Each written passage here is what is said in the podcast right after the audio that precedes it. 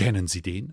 Unterhalten sich zwei Himmelskörper, kommt der Mond vorbei, sagt der eine Himmelskörper zum anderen. Haben's den gesehen? Ja, wen? Na, den Mond. Fällt Ihnen gar nichts auf? Ja, ein bisschen zugenommen hat er. Nein, das meine ich nicht. Ja, was dann? Na, der soll doch wesentlich älter sein, als er immer behauptet hat. Geh wirklich? Ja, wie viel? 40 Millionen Jahre. Also doch, ich hab mir das Fall schon immer gedacht. Ja, wieso? Na, bei dem zerfurchten Gesicht. Nicht lustig, aber leider wahr. Der Mond ist tatsächlich älter als bislang angenommen.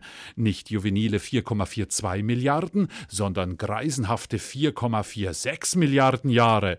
Das hat nun die Analyse von Bodenproben ergeben, die Apollo 17, die Älteren erinnern sich, einst von der nicht eben ebenmäßigen Oberfläche unseres Trabanten mitgebracht hat. Gut, Narben, Krater, Furchen erzählen halt auch Geschichten vom Leben im All. Wobei sonderlich rumgekommen ist er jetzt auch nicht, der Mond. Aber vielleicht ist genau das der Grund für den Altersschwindel. Stichwort Midlife Crisis.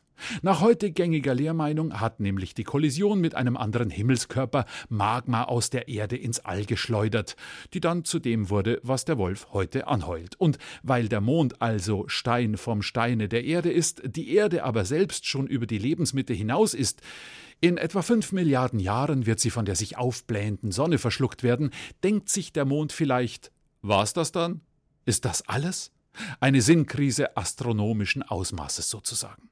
An dieser Stelle ein Hinweis für unsere HörerInnen im romanischen Sprachraum. In diesem Text wird der Mond als Substantiv der deutschen Sprache männlich gelesen. Und als Mann ist der Eintritt in die zweite Lebenshälfte ja mitunter recht holprig. Die Sinnsuche, das Gefühl, Wesentliches verpasst zu haben, den Drang, nochmal auszubrechen aus dem alten Trott.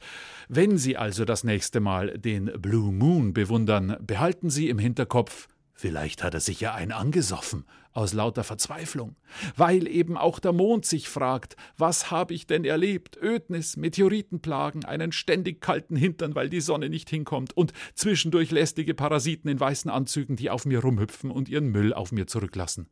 Und das soll alles gewesen sein?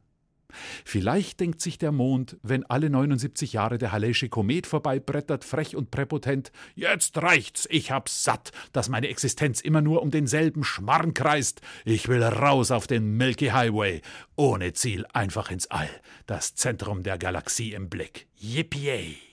Aber ach, Sie wissen ja, was man sagt. Ein Menschenjahr sind 55 Millionen Mondjahre und ab 50 wird's halt dann doch immer schwerer auszubrechen. Andererseits, auch der Herbst hat seine schönen Seiten. Und wenn Sie sich mal wieder fühlen wie vom schwarzen Loch zermalmt, treten Sie ins Freie, blicken Sie in den sternenklaren Himmel und nehmen Sie sich ein Beispiel am Mond, der auch mit 4,46 Milliarden Jahren noch leuchtet.